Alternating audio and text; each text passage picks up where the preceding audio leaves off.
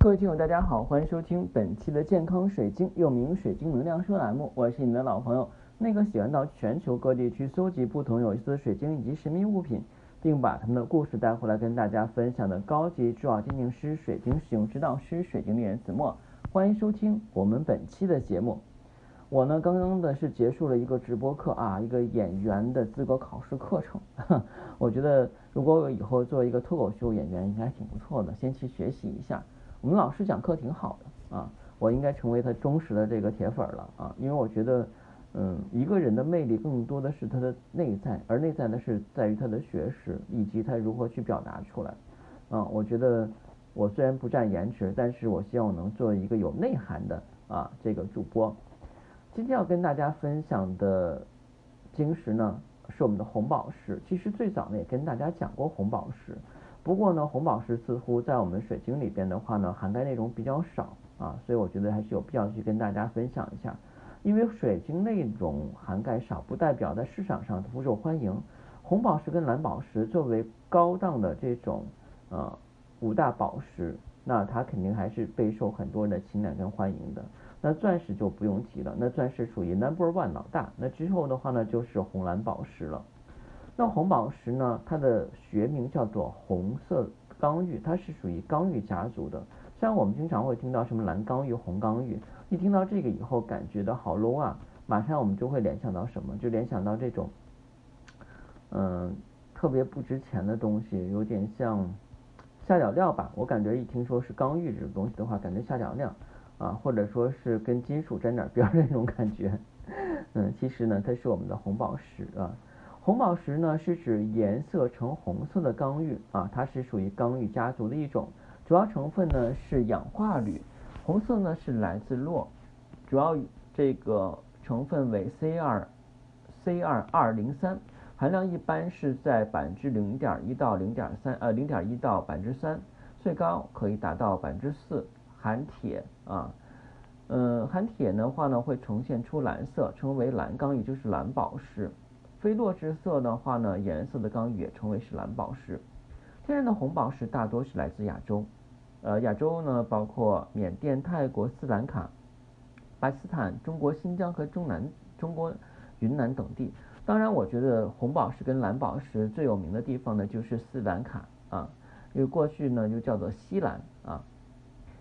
呃，非洲的莫桑比克跟坦桑尼亚也是蓝宝石的主产地，大洋洲的澳大利亚以及美洲的美国加纳啊美美国的这个蒙大拿州跟南卡罗来纳州啊也是红宝石的产地。现在的红宝石呢，主要产区是莫桑比克。天然的红宝石非常稀有，因此珍贵。但是合成的红宝石就不太难了，所有工业用的红宝石都是合成的。在一九九九年，中国山东的昌乐县发现了一颗红蓝刚玉连体的一个宝石，重达六十七点五克拉，被称为是鸳鸯宝石，称得上是世界罕见的奇迹。二零一二年，新疆和田地区的墨鱼县卡拉喀什河床中发现的树莓红宝石，最大的能够达到三十二点七克拉。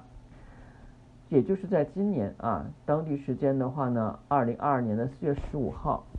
一颗重达二点八公斤稀有的红宝石原石在阿联酋迪拜的一家酒店首次公开展出啊，嗯，可惜的话，现在这个疫情期间的话呢，飞迪拜去看红宝石呢也不太现实啊，那我们只能跟随着我们的音频去了解了啊。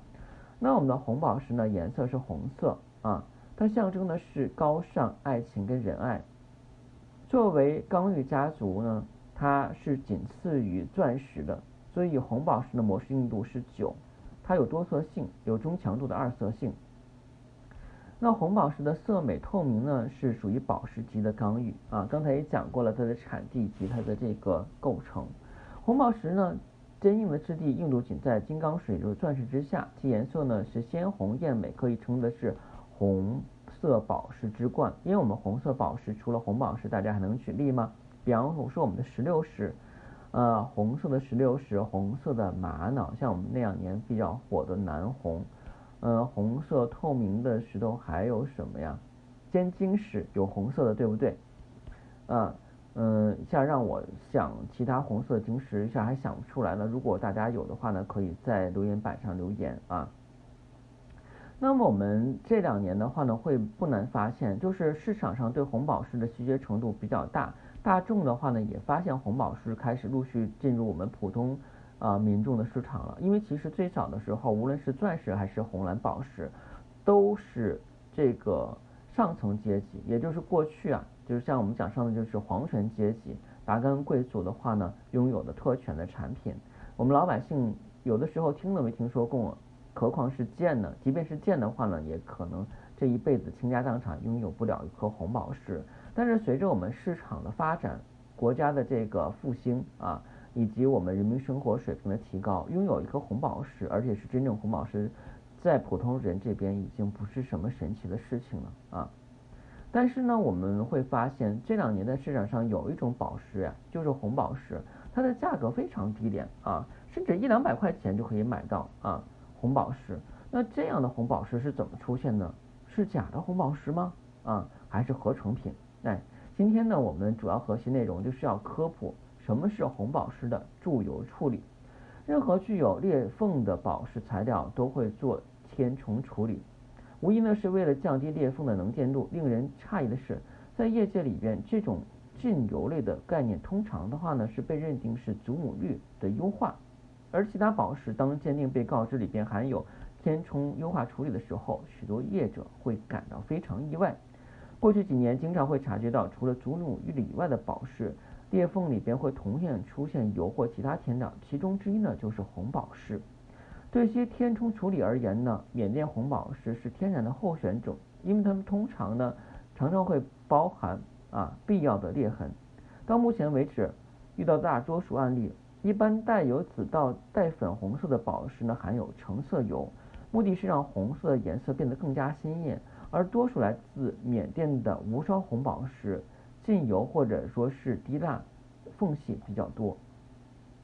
那么注油是否是意外造成的？一些乐观主义认为的话呢，这些并非是故意注油，而是在切割或抛光过程中进入宝石裂缝的油。不幸的是。到目前为止，这种依据并没有说明是如此情况。首先，油在红宝石、蓝宝石和尖晶石加工中过程一般是用不到的。其次，我们发现填充物的裂痕、裂缝啊是如此之深，似乎呢已经使用了加热或者是周真空啊辅助手段啊，仍不是很好的效果。我们试图保持接受的态度。但是呢，有证据强烈表明，为了改善红宝石的外观而故意进行了处理行为。那它是否是在切割过程中进入裂缝的水呢？不可能，因为呢，水沸点是一百度，即使缓慢加热的水的话呢，也能迅速从裂缝中蒸发出去。油的折射率跟红宝石相差那么大，怎么可能为红宝石注油呢？正如几十年前针对祖母绿开产的一场争论。内含物为钾、铂、木油一样，这是一个误区。事实上，即使充填物跟宝石之间的折射率不那么接近，用油或树脂代替裂缝中的空气，也可能对外观产生巨大的影响。请认真考虑下面的问题：除非能够让外观发生明显的改变，否则没有理由冒着非法销售这种填充宝石来进行去做。鉴定红宝石或其他宝石的裂缝填充料与祖母绿的鉴定方法是一样的，在傅立叶红外光谱仪、显微拉曼光谱仪、荧光分析跟高倍显微镜的综合鉴定啊，才能成为最后的鉴定结果。那其实的话呢，我们也讲了，就是在我们市场上充斥了很多很廉价的宝石啊。大部分是什么呀？大部分都是那种缅甸的红宝石，因为第一颗粒小，你可能见到那种一百两百块钱的那种小的那个呃红宝石戒指，它里边所镶嵌的那个红宝石粒儿非常小，有多大呢？也就是黄豆粒儿那么大，也就是四五毫米左右。所以呢，它的产量非常大，而且那些可能也是一些呃块大的这种红宝石在加工出来的时候一些下脚料，所以它本身不值钱，是第一点。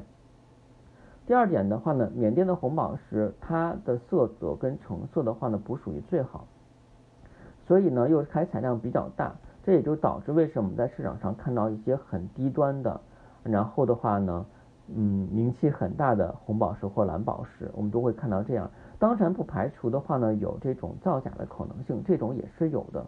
不过怎么说呢？你要抱有一种心态，你以极低的价格买到真货的可能性是不可能的，因为没有人是傻子啊。在我这边，我经常可能会给你们扎扎心啊，不扎心的话呢，你们总觉得自己啊永远是最幸运的人。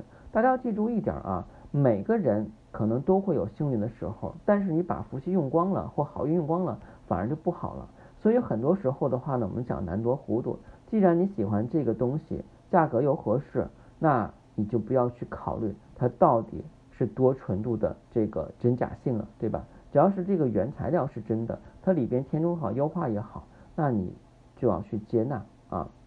就像我经常跟我的学生去讲啊，你又要好看，又要适合你，又要功效跟能量大，哎，然后的话呢，又要颜值好啊，最重要价格便宜。我说这好事儿哪去选？我觉得话全让你选了。